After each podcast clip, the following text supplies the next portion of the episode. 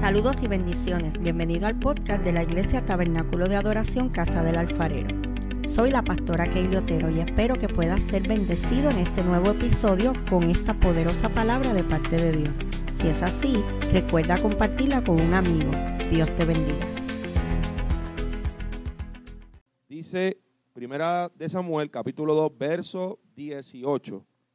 Y el niño Samuel, por su parte, vestido con efod de lino, seguía sirviendo en la presencia del Señor. Voy a comenzar con una historia para el siglo XVII, lo que es República Checa hoy. Había para ese siglo unos jóvenes que se dedicaban a lo que eran las misiones, o sea, poder predicar el Evangelio a otros en otros lugares. Y en este siglo XVII y XVIII, ellos le llamaban los moravos. Era Moravia, no era República Checa. La historia dice que cuando estos jóvenes alemanes, porque muchos se tuvieron que ir hacia lo que fue República Checa hoy día, comenzaron a predicar el Evangelio y comenzaron a, a levantar este ministerio de misiones, entre todos los que habían allí, hubieron dos que quisieron ser esclavos. Y cuando hablo de esclavos es literal. Ellos se vendieron como esclavos para poder ir al Caribe a predicarles a más de 40 mil africanos que no habían recibido su libertad. Ellos vendieron la libertad de ellos para poder traer libertad al espíritu de más de 40 mil africanos que habían en el Caribe. Lo, interesante de esto es que estos dos jóvenes literalmente estaban muriendo a lo que ellos podían hacer. Imagínense ustedes que estamos aquí, todos nosotros, y nos digan, bueno, te tienes que montar en un barco, no vas a saber más de tu familia, no vas a ver más Netflix, no vas a usar más Instagram, no vas a cantar más nada. O sea, eh, la adoración, por ejemplo, aquí en la iglesia, eh, piensa en todo lo que a ti te gusta. No vas a ir al cine, a mí me gusta ir al cine. no vas a hacer nada porque te van a vender ahora como esclavo para que puedas predicarle a otros el Evangelio de Jesús. Esto es morir porque cuando tú te pones a pensar, dice la historia que ellos no pasaban de 20 años. ¿Usted se cree que un joven hoy día de 20 años quisiera venderse como esclavo para predicar el Evangelio de Jesús? Es bien difícil encontrar a alguien que quiera venderse como esclavo para poder proclamar el Evangelio de Jesús a otro. Y estos jóvenes lo hicieron. Y hay algo que ellos dijeron que es lo que es, por así decir, más famoso de esta historia. Y lo apunté para no decirlo, ¿verdad? Como que, ¿sabes? Como cuando estamos jugando, ¿no se acuerdan de aquel juego que tú decías algo y el otro decía, entonces a lo último era otra cosa. No quiero que pase eso. Quiero decirlo como la historia lo dice. Y ellos dijeron cuando estaban montando en la barca, ya yéndose, dice, dice la historia y busqué mucha información, que ellos saludaban. ¿Cómo tú sabes que te estás yendo a ser un esclavo y tú estás de lo más normal, tranquilo? Nos vemos. Hasta luego. Lo que ellos no sabían es que ellos no volverían jamás, volverían a Moravia. Y dice la historia que ellos dijeron cuando se estaban yendo ya en el barco a sus amistades, a sus familiares, a los que estaban con ellos, vamos a ganar para el Cordero la recompensa de su sacrificio. Mira lo que dice, vamos a ganar para el Cordero la recompensa de su sacrificio. O sea que el sacrificio de Jesús fue poder que traer libertad a las almas. Y lo que hizo el Cordero, que fue sacrificarse para poder darnos vida eterna a cada uno de nosotros, ellos estaban muriendo porque si te pones a pensar, ellos eran libres ya.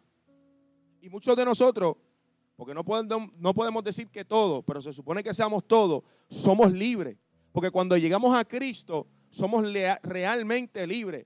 Y estos jóvenes ya reconocían que realmente eran libres y por lo tanto querían hacer la voluntad de Dios en lo que Dios los había llamado.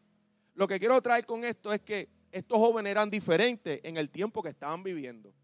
Entonces Dios está llamando a personas en este tiempo también a que sean diferentes. O sea, ese es el tema de lo que quiero traerle en esta mañana. Seamos diferentes. ¿No se ha encontrado usted dentro del Evangelio que usted tiene que ser con otro cristiano diferente? Hay gente que está dentro del Evangelio, se supone que sea la luz y la sal de la tierra, pero no lo es. Entonces tú tienes que demostrarle a esa persona que usted es diferente. O sea, porque no es tanto ya a los que están, estamos en el mundo, vamos a ponerle de esta manera, a los que no están en Cristo, sino también a los que dicen que están en Cristo, pero no representan ser la luz y la sal de esta tierra. Por eso me voy a donde Samuel. Y esta historia, que más o menos es para el año 1100 antes de Cristo, Samuel, que fue un hombre pedido a Dios, por su madre Ana y fue dedicado al templo, Samuel servía en la presencia de Dios. Pero lo interesante de esto es que cuando yo leo esta historia en el versículo 18, si usted lee desde el primer capítulo, empieza hablando de los hijos de quién? De Eli. ¿Saben la historia, verdad? Omnifine, dos chuletas. Que es la realidad, eran dos chuletas. Y estas dos chuletas, lo hago así jocosamente para que me preste atención, porque cuando tú dices estas palabras, la gente como que, espérate, ¿qué va a decir? Pues estas dos chuletas humanas, omnifines, mandaban a un siervo cuando estaban en el templo para que este varón le trajera la comida del sacrificio. Eso era abominación a Dios en aquel tiempo. O sea, el sacrificio que tú estabas trayendo para el perdón de pecado, este, estos jóvenes, estos dos hombres, omnifines, le decían a un siervo, ve allá al templo. No iban ellos, ve allá al templo y por favor, tráeme, tráeme las carnes lo mejor que tú ves allí, tráemelo, porque eso es lo que nosotros queremos comernos. Imagínense la abominación, voy a usar esa misma palabra, de la, magnitud del pecado que ellos estaban cometiendo, aunque los pecados todos son iguales. Pero miren lo que este, estos hombres estaban cometiendo. O sea, el sacrificio que tú le estabas ofreciendo a Dios, ellos se los estaban comiendo.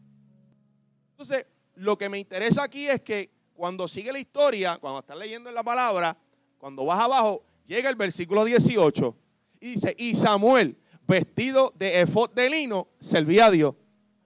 Hay una diferencia cuando nosotros estamos dentro de la presencia de Dios.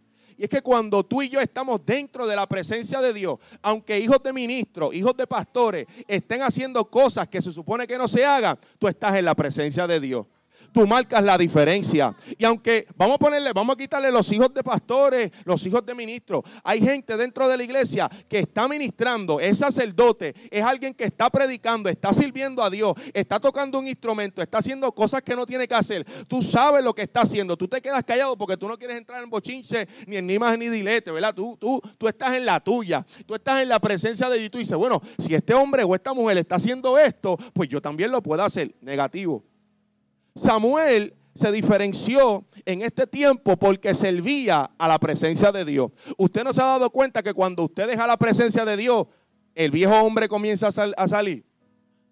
Es la realidad. El viejo hombre, cuando usted se aleja de estar en la presencia de Dios, comienza a salirse de usted. Y usted dice, pero ven acá, pero es que yo lo dejé en el, en el río.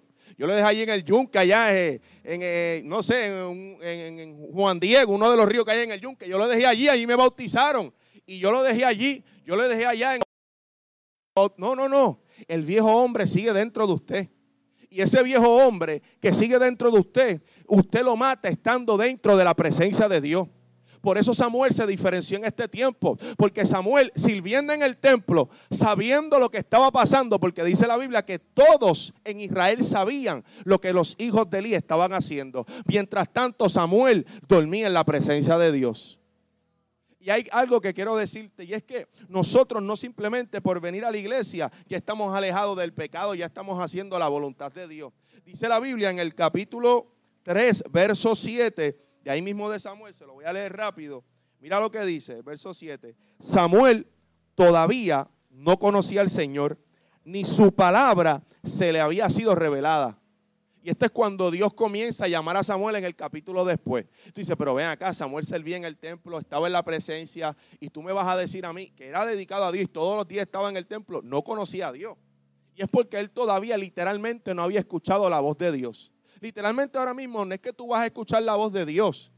puede pasar, hay gente que ha escuchado la voz de Dios literal. Ha escuchado la voz del Espíritu Santo. Pero hay veces que Dios utiliza cosas y tú sabes cuándo identificar que Dios te está hablando. Entonces nosotros tenemos que reconocer como creyentes cuando Dios nos está hablando. Hay que entrar en la presencia de Dios, hay que entrar en la voluntad de Dios y reconocer cuando el Padre nos está hablando a nosotros. Porque se supone que en aquel tiempo el sacerdote era quien estuviera escuchando la voz de Dios. Mientras tanto había uno, uno, un hombre, un joven, un chamaquito, que era el que estaba escuchando la voz del Padre llamado Samuel. Por eso nosotros tenemos que escuchar la voz de Dios. No es simplemente venir a la presencia, sino que nosotros tenemos que entrar en la profundidad del Espíritu para nosotros poder identificar cuando el Padre a nosotros nos está hablando. Yo creo que si Samuel no entraba a esta dimensión de que el mismo Dios lo estuviera llamando, estuviera como los hijos de Eli. Y es tanto que Dios viene y cuando le habla, lo primero que le dice, Elí está mal. Y viene juicio para su casa. Tú quieres escuchar la voz de Dios, pero tú quieres escuchar promesa. Tú quieres escuchar bendiciones. Tú quieres escuchar que viene la casa nueva. Tú quieres escuchar que, que Dios te va a usar. Pero Dios te dice el pecado y la abominación y el juicio que viene sobre el hombre por el cual tú estás aquí, porque Dios se lo entregó. Eh, él, mismo fue el que presentó a, Samuel en el templo. Cuando él se levanta el otro día, dice la Biblia que él se quedó callado. Y Samuel, Elí, fue donde Samuel. Dime todo lo que Dios te dijo. No, no me escondas nada. Él dijo, porque si me escondes algo, hay una maldición sobre ti. No voy a decir así, pero cuando usted lo lee, lo que está refiriendo era eso. Si tú eres maldito si no me dices lo que Dios te dijo. Y ahí él comienza a decirle lo que ya en el capítulo 2 Dios le había dicho a través de otro profeta. O sea, que venía una confirmación. Lo que me impresiona es esto, que Elí dice que haga a Dios lo que bien le parezca. Mira la condición. Porque si tú sabes que Dios está trayendo juicio sobre tu casa, si Dios está hablando una palabra de corrección a tu vida, lo más que uno como ser humano quiere hacer es arrepentirse. Dice, Señor, perdóname. Señor, yo sé que ha estado mal, reconozco lo que he estado haciendo. Señor, perdóname, pero él no. Que el Señor haga lo que bien le parezca. Ahí tú notas la altivez, el orgullo, que a él no le, a él no le importaba nada si Dios lo corregía o no. Y eso no se nos puede olvidar a nosotros. A nosotros no se nos puede olvidar que a veces podemos estar mal, que a veces nos podemos equivocar, que muchas veces podemos estar erróneos. Y aunque no nos gusta que nos corrijan, porque los seres humanos somos así, hay que corregirnos. Y más cuando viene Dios a corregirnos a nosotros para que nosotros podamos hacer la voluntad de Él, para que nosotros podamos estar bien, para que nosotros podamos hacer las cosas, como Dios quiere que nosotros las hagamos. Por eso se diferencian las personas dentro del Evangelio, porque hay los que se dejan corregir, pero están los que no. Por eso tú y yo tenemos que ser diferentes. Dios nos invita a nosotros a tener un espíritu humilde, un espíritu manso, un espíritu que nosotros digamos, bueno, voy a escuchar el consejo de lo que diga mi pastor mi pastor ahora mismo tiene la misma edad que yo. Y si José me dice, Hansel, esto es lo que hay que hacer, yo lo tengo que hacer. Porque yo me someto a él. Yo me someto a la voluntad de Dios, me someto al llamado de Él, porque desde que yo llegué a esa casa sé que el pastor tiene la misma edad que yo. Y yo digo, bueno, uno siempre está acostumbrado a ver un pastor mayor que uno y uno dice, pues ok, no, pero Dios me trajo allí y yo me tengo que someter. Espíritu humilde y espíritu manso, eso la iglesia lo tiene que tener. Hay que reconocer que cometemos errores. Hay que reconocer que no somos perfectos. Hay que reconocer que nosotros somos corregidos por Dios y que Dios nos quiere corregir a nosotros. Hay que dejarnos corregir por Dios. Porque tú puedes estar trabajando para Dios, pero estar lejos de su presencia. La presencia de Dios te da el carácter que necesitas. Porque si nosotros no tenemos el carácter de Dios y lo que Dios quiere, ¿cómo vamos a hacer su voluntad? Hay gente que ministran, hay gente que tiene ministerio, hay gente que hace cosas para Dios, pero no tienen el carácter necesario para poder sobrellevar eso que Dios le dio. ¿No ha escuchado? ¿Cuántas historias de gente usted no ha escuchado? No tiene que decir nada, usted se queda callado y usted piense y analice. ¿Por qué? Porque el carácter ha sido bien necesario en esas vidas y no lo tienen. ¿Cuántos matrimonios no han sido rotos por falta de carácter? Muchísimo. Hay tantas cosas que han sido rotas. Hay tantas cosas que se han desviado del propósito de Dios por no tener carácter. Y la presencia de Dios, uno de los elementos que te da, además de la unción y el poder y la autoridad, es el carácter. Porque cuando te sometes en la presencia de Dios, el Espíritu de Santo de Dios comienza a hablarte. Y eh, vuelve y repite y vamos para atrás. Usted no se ha dado cuenta cuando usted no ora. Hello. Usted le quiere dejar la bocina. Yo vi un video que yo me río. Porque el video decía, estos son los tipos de bocina. Tú no tienes que hablar, pero la bocina sí. Cuando usted tiene prisa, pipi, usted es normal, como que pipi, toca, pip, para que las personas se muevan. Pero cuando usted está molesto, ¿cómo usted hace? muévete. Y aunque la persona no te escuche, tú lo dices adentro. ¿Sí o no? Pero cuando usted está en el Espíritu, cuando usted está lleno de la oración de Dios, usted dice, Señor, o porque usted lo dice, yo le he dicho, Señor, lo quiero decir, pero no, me voy a someter. A una persona no escuchándote. Pero es que es, como yo decía, mi esposa predicaba en estos días, la presencia de Dios trae beneficios a nuestra vida. Y uno de los beneficios es que te da carácter. Uno de los beneficios es que te hace mejor persona. Uno de los beneficios es que te hace andar en el Espíritu. Uno de los beneficios es que el Espíritu Santo de Dios te trae a ti paz, paciencia, benignidad, bondad, te hace ser una persona amable. Tú dices, Dios mío, pero Dios, wow, ¿qué, tú has hecho en mí? ¿Sí o no? ¿Están conmigo? Porque es así lo que hace la presencia de Dios. Entonces, el estar cerca de su presencia nos trae beneficios y uno de ellos es vivir como la nueva criatura que somos. Porque si somos nueva criatura, tenemos que, ¿verdad?, ser diferentes y andar, ¿verdad?, en el Espíritu con la acción de su vida, acción como persona, la acción que usted, o cuando usted anda por ahí. Porque yo me puedo presentar muy bien aquí, pero entonces que yo soy fuera de aquí. Y ahí es donde muchas personas fallan, vuelvo y le digo. Y no es que yo esté mirando las fallas de nadie, no. Pero tú te has dado cuenta, yo llevo 10 años en el Evangelio, y yo digo, pero mira, pues cuando los, muchachos estamos hablando y cosas, las muchachas, y empezamos a hablar de este ministerio y de aquel, de otro. Ah, no, pero es que, entonces cuando yo me pongo a autoanalizar y a pensar, yo digo, bueno, pero es que es el carácter. O sea, hay personas que se quieren parquear en el parking, literalmente, de lado. Y, o en el parking de, del impedido, y dice, no, porque es que yo soy un hijo, un rey, a mí no me importa. Son cosas que cuando tú las miras, tú dices, no, es que, es que esto está incorrecto, porque ya tú eres una nueva criatura hay cosas, hay pequeños detalles que nosotros tenemos que corregir. digo nosotros porque hasta yo. Y es porque somos una nueva criatura. Si la iglesia ha perdido poder es por esto, porque no ha asumido postura y no ha, no ha asumido carácter en lo necesario. Porque el poder, la unción siempre va a estar. Porque el poder y la unción es de Dios. Y eso habla de Él pero el carácter habla de nosotros, habla de nuestra persona, habla de la iglesia, habla de quién nosotros somos. Porque es fácil ser cristiano dentro de la iglesia, pero cuando estamos en el trabajo, difícil. ¿Verdad que sí? Pero el carácter te hace reconocer quién tú eres en Jesús, a qué Dios te llamó. Aunque la gente te incita a pecar y a hacer y a reírte de chistes mongo, tú no te ríes. ¿Por qué? Porque tú estás en la voluntad de Dios, porque tú conoces que eres una nueva criatura, porque tú reconoces que tú quieres hacer lo que Dios te llamó a hacer. Por eso, cuando vamos a Corintios, capítulo, segunda de Corintios, capítulo 5, verso 9 al 10, mira lo que dice Corintios capítulo 5, verso 9 al 10, rapidito lo leo. Porque por eso nos empeñamos en agradarle. Mira lo que dice Pablo. Por eso nos empeñamos en agradarle. Ya sea que vivamos en nuestro cuerpo o lo que hayamos dejado.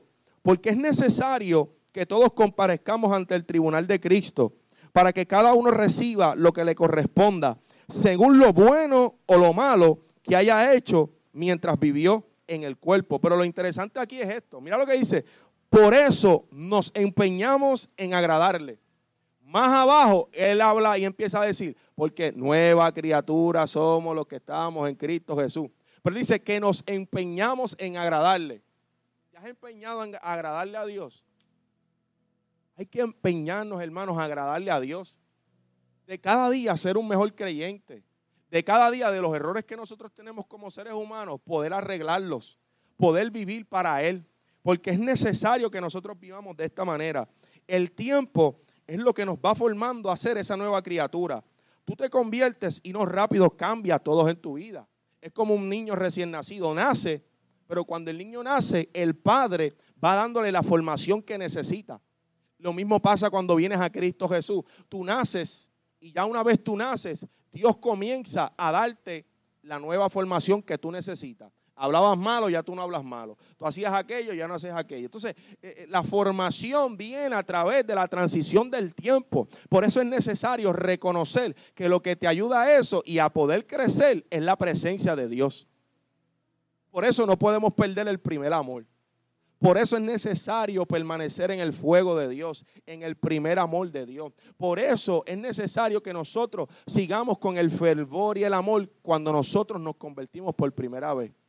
Es tiempo de que nosotros volvamos a ese primer amor que teníamos. A, eso, que no nos importaba lo que la gente decía. Nosotros queríamos buscar a Dios. Nosotros queríamos estar cerca de Dios. Nosotros queríamos estar cerca de Él. Nosotros solamente queríamos escuchar hablar de lo que Dios quería que, ¿verdad? Eh, de lo que Él quería hacer con nuestras vidas. Que tú le decías, Señor, olvídate, cambia lo que tenga que cambiar en mi vida. No me importa, olvídate, Rompe mis planes, Señor, destruyelo, Señor. Haz tu voluntad en mí. Por eso es necesario nosotros reconocer que la presencia de Dios, como Samuel se mantiene firme ante las circunstancias que lo estaban rodeando y de lo que él estaba viviendo, es también para nosotros en este tiempo. Que aunque la gente en nuestro trabajo, nuestras amistades, la gente que está, bueno, no se puede decir amistades si te incitan a pecar, hello, pero nada, eh, eh, si son gente que están incitándote a hacer cosas, tú mantenerte firme en el carácter de que Dios, que Dios quiere darte. Para mí la presencia de Dios es como la de un padre, como le acabo de decir. Por eso, voy más adelantito en ese mismo capítulo, el verso 17, que dice, por lo tanto, si alguno está en Cristo, es una nueva creación. Lo viejo ha pasado, ya ha llegado ya lo nuevo. Mira lo que dice en esta versión. Por lo tanto, si alguno está en Cristo, es una nueva creación. Si alguno está en Cristo. Si estamos en Cristo, ya no podemos vivir como vivíamos antes. Porque ya somos una nueva criatura. sea, Si tú vivías de aquella manera y tú tenías aquel mal carácter y tú siempre estabas enojado y tú siempre hablabas como te daba la gana, no hacías caso, ya en Cristo tiene que ser diferente. Porque ya tú no vives como vivías antes. Entonces tú no puedes llevar 10 años, uso mi ejemplo, viviendo de la misma manera porque si ya tú estás en Cristo, ¿sabes? Tú, tiene que haber un crecimiento, tiene que haber un desarrollo, tiene que, tiene que haber un crecimiento al próximo nivel. Vamos a usarlo de esta manera. Usted quiere cruzar al próximo nivel, crece en el próximo nivel de tu vida espiritual, en el próximo nivel como persona, como carácter, como hombre, como mujer de Dios. Por eso si nosotros estamos desarrollándonos en Dios y llevamos tiempo en Dios, no podemos vivir lo mismo que vivíamos antes. O sea, esa lucha la podemos tener porque el viejo hombre está, pero ya no puede ser un estorbo. O sea, ya eso no puede ser siguiendo un aguijón. Puedes tener uno, pero dos. Eh, Pablo tenía uno, que yo supiera, pero dos no tenía. Entonces, creo que nosotros cuando comenzamos a hacer esto, dejamos de darle dolor de cabeza a los pastores. Comenzamos a dejar de ser una cabra dentro de la iglesia. Comenzamos a ser ovejas. Comenzamos a escuchar la voz de Dios. Comenzamos a hacer lo que ellos quieren. Comenzamos a cumplir nuestro propósito en Dios. Comenzamos a vivir lo que Él quiere que nosotros vivamos en esta tierra. Por lo tanto, si estamos en Cristo, debemos vivir para Él. Seamos diferentes. Por eso muchos ministerios han fallado por falta de carácter porque han desarrollado, más, han desarrollado más los dones, el talento, la habilidad que tienen y el arte de predicar y de cantar y de hacer esto y aquello. Y no han desarrollado su persona. No han desarrollado lo que Cristo realmente quiere cambiar. Porque tú puedes tener ministerio, pero no quiere decir que tú estás bien delante de la presencia de Dios. Por eso yo no, yo, yo no soy, yo soy de las personas que si una persona que no predica me da un consejo, yo le escucho. ¿Por qué? Porque no porque aquel fulano, fulana, canta predica, me pueda dar un buen consejo, no. Porque tú no sabes de la manera en que esta persona está viviendo. Cuando tú ves una persona que es de carácter, una persona que es firme, una persona que vive para Dios, que practica lo de Dios, que es seria con las cosas de Dios, esa es la persona que tú debes escuchar. Esa es la persona que tú debes de seguir. No somos perfectos, yo no soy perfecto, pero trato de poder vivir para Dios. Trato de poder agradarle a Dios. Trato de ser un buen hombre. Trato de ser un buen ministro. Trato de poder hablarle a la gente de Jesús. Seguimos. Pablo en 2 de Corintios 16, en el versículo antes de ese de nueva criatura, mira lo que dice. Así que de ahora en adelante, voy a leerle la Reina Valera. De manera que nosotros, de aquí en adelante, a nadie conocemos según la carne. Y aún si a Cristo conocimos según la carne, ya no lo conocemos así. Y ahí es que él dice, de modo que si alguno está en Cristo, nueva criatura es. Entonces, él te está diciendo, si tú habías escuchado de Cristo, si tú sabías quién era Jesús y a ti te han hablado de él, se supone que ya tú no lo conozcas. Si estás en Cristo, de esa manera, según la carne. Eso es lo que se refiere Pablo. O sea, Pablo se refiere que ya si lo habías escuchado y has escuchado de él y, sabes de Cristo y pues la gente te ha hablado, has leído en este tiempo de él, no debes haberlo conocido de esa manera. Si lo conociste así, ahora tienes que conocerlo de la manera correcta. Y es conociéndolo según la manera de vivir en el Espíritu. Según de Corintios 5, 18, 20. Mira lo que dice. Todo esto proviene de Dios, quien por medio de Cristo nos reconcilió consigo mismo y nos dio el ministerio de la reconciliación. Esto es que en Cristo Dios estaba reconciliando al mundo consigo mismo no tomándole en cuenta sus pecados y encargándonos a nosotros el mensaje de la reconciliación. Así que somos embajadores de Cristo, como si Dios los exaltara a ustedes por medio de nosotros. En el nombre de Cristo les rogamos que se reconcilien con Dios. En este mismo capítulo de 2 Corintios, capítulo 5, más abajo, esto que, esto que estoy leyendo está, se lo voy a volver a leer. Todo esto proviene de Dios quien por medio de Cristo nos reconcilió consigo mismo. O sea, Pablo hablando. Y nos dio el ministerio de la reconciliación. O sea, todo, todo esto se refiere a que Dios trajo a su Hijo Jesús para poder hacernos a nosotros una nueva criatura. Eso es lo que Pablo, ¿verdad?, está queriendo decir ahí. Quien por medio de Cristo, o sea, por medio de Jesús, nos reconcilió consigo mismo. O sea, la Biblia dice, justificado pues por la fe, tenemos paz para con Dios por medio de nuestro Señor Jesucristo. O sea que Jesucristo fue la persona que Dios usó o la excusa que Dios usó para poder perdonarnos a nosotros. ¿Cuánto nos ama el Padre? Dios nos ama de verdad. Entonces dice, y nos dio a nosotros, ¿sabe? A ti y a mí, el misterio de la reconciliación. Entonces yo digo, ¿cómo alguien se va a atrever de la reconciliación de Dios con el hombre por medio de Jesús si no tienes la autoridad y el carácter para hablarlo. Yo no me pararía aquí a hablarles a ustedes de la reconciliación, del mensaje de la cruz, si yo sé que no tengo un buen carácter. Si yo sé que no estoy haciendo las cosas bien. Porque porque cuando tú estás bien delante de la presencia de Dios, cuando tú eres un hombre de carácter, tú tienes autoridad. Tú tienes respaldo de Dios. Tú tienes la unción de Dios. Porque tú eres un hombre y una mujer que carga lo que realmente mucha gente no tiene, y es el carácter. Cuando tú tienes carácter, tú realmente tienes el respaldo de Dios. El carácter habla de ti. El carácter habla de cómo está tu relación con Dios. Eso es lo que determina cómo tú estás con Él.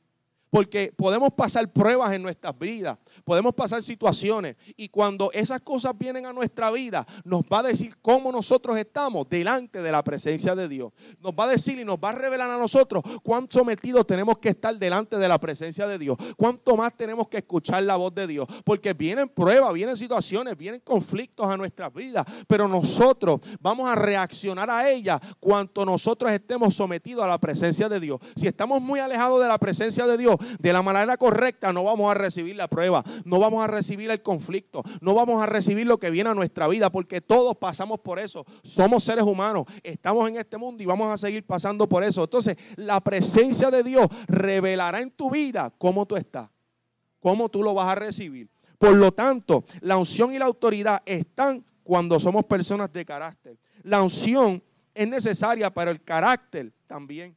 Porque la unción habla cuánto poder tiene Dios, pero el carácter habla de ti, como les decía ahorita.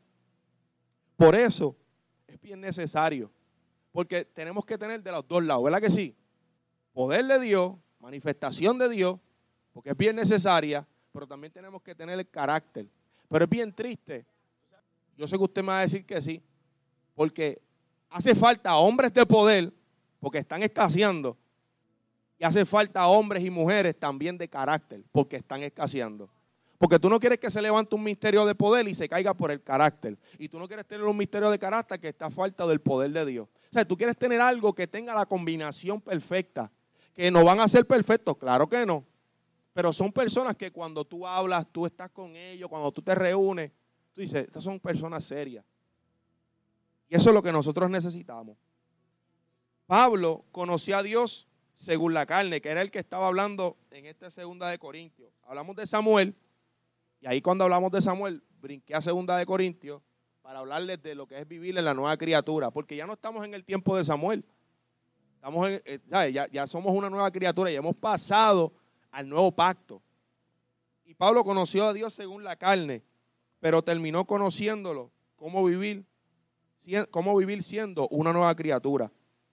Por eso es necesario que nosotros podamos pedirle a Dios que nos enseñe a vivir de esta manera bien lamentable que tengamos gente que esté ministrando, pero no tenga el carácter necesario de Dios. Yo soy de las personas que, ok, este ministerio se está levantando, pero ¿cómo está? Porque los hijos de Eli estaban sirviendo, pero ¿cómo estaban ellos? Estaban mal. Y, Dios no quiere que se levante gente, que haya gente sirviéndole, haciendo su voluntad, pero en lo que es necesario se pierda. Porque tú puedes estar predicando y diciendo que estás haciendo la voluntad de Dios. Pero si Cristo viene, te vas con Él. Si te mueres ahora mismo, ¿pon dónde va tu alma? Son cosas que a la gente se le va desapercibido. Y son cosas que son bien necesarias dentro de la iglesia. Y dentro de nosotros como seres humanos que tenemos que autoevaluarnos. Porque es bien necesario en este tiempo. Así que yo quiero que usted cierre sus ojos ahí conmigo. Y en lo que usted quiera hablarle a Dios en lo que usted quiere que Dios lo ayude como persona, como cristiano, presénteselo a Dios ahí conmigo. Para que usted pueda crecer como creyente. Para que usted pueda desarrollarse más como cristiano. Para que usted pueda cumplir la voluntad de Dios sobre esta tierra. Porque usted es diferente. Usted no es como los demás. Si aquel o aquella quiere hacer de esta manera, usted no. Porque si usted está cambiando su mal carácter y se encuentra con alguien que tiene mal carácter, hermano, trate de que ese carácter mal de esa persona no le afecte a usted y que usted racione como esa persona. Y si usted sabe que usted viene de una vieja vida de X o Y cosas, usted trate de que si hay conversaciones así con personas, tratar de evitarlas. Porque usted no quiere volver a esa vieja criatura. Usted quiere crecer en el Espíritu. Usted quiere crecer en el Señor. Usted quiere crecer como cristiano. Usted quiere ser una persona madura en el espíritu. Porque Dios está llamando a personas que sean diferentes, así como Samuel. Y yo creo que hoy, en esta mañana, que hay personas que dicen, Señor, quiero ser como Samuel. Señor, yo quiero ser como ese Samuel, Señor, que aunque esté viendo cosas que no están bien, Señor, Padre, que mi espíritu no se contamine, que mi mente no se contamine. Señor, yo quiero vivir para ti. Yo quiero agradarte. Señor, dame el carácter necesario para yo enfrentar lo que estoy viviendo en mi trabajo. Señor, dame el carácter necesario para cuando yo esté fuera del templo, eh, eh, en mi casa, con mi familia que no es cristiana, Señor, poder tener el carácter correcto ante ellos, Señor.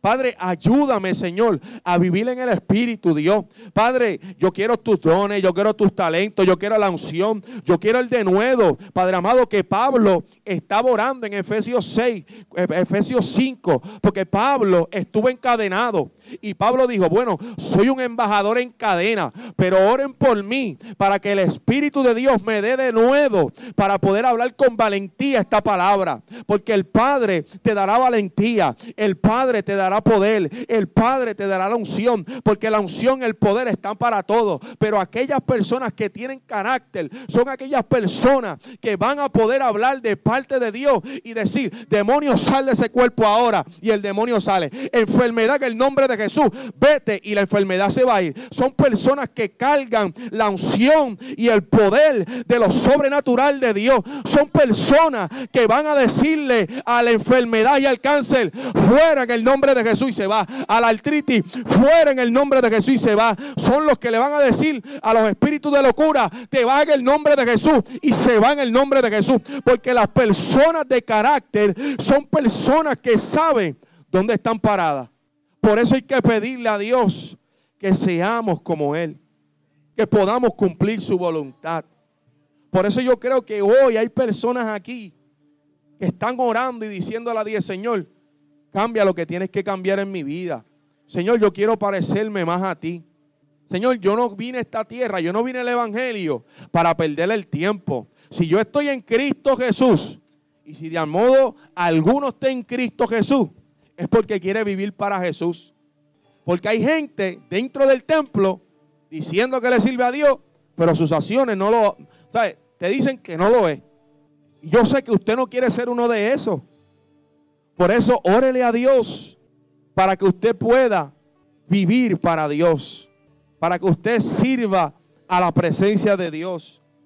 Para que usted pueda estar más tiempo en su presencia. Para que el Padre te pueda ayudar a ti a ser esa persona que tú quieres llegar a ser.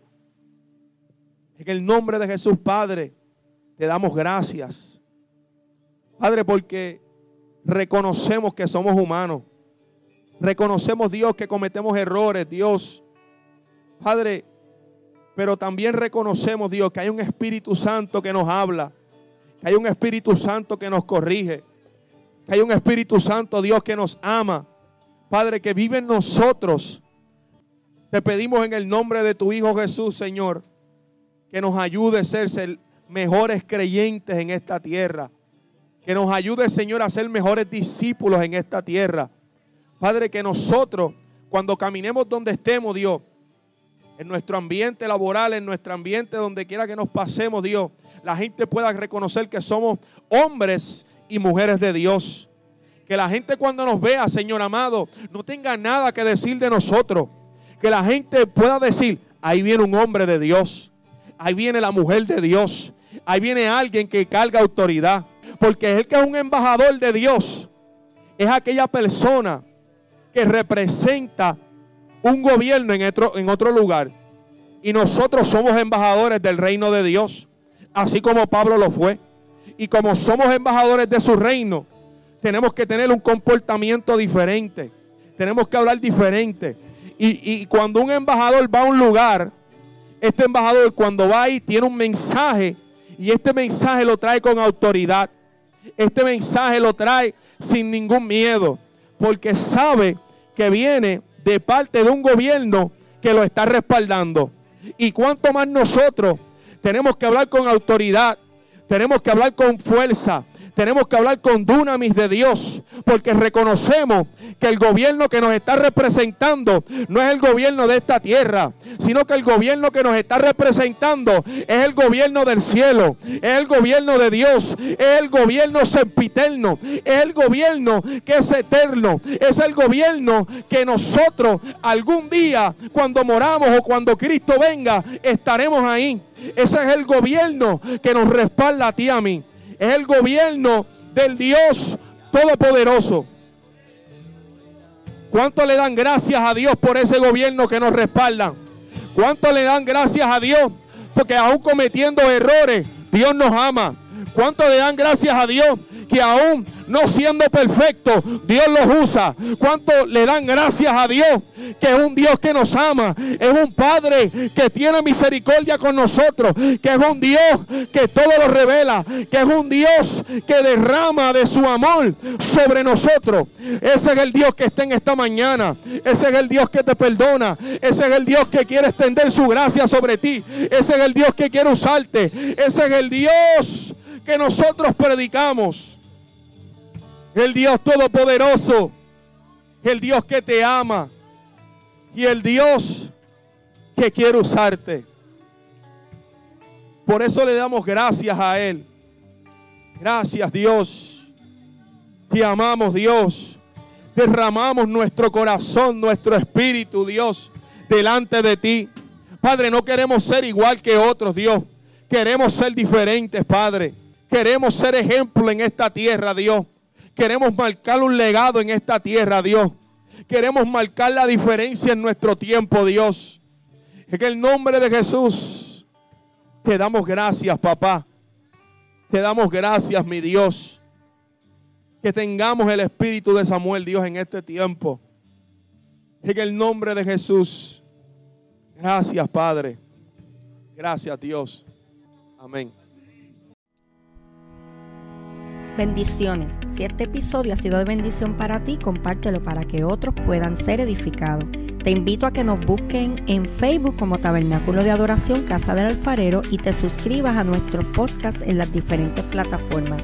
Y así no te perderás ninguno de nuestros episodios. Dios te bendiga.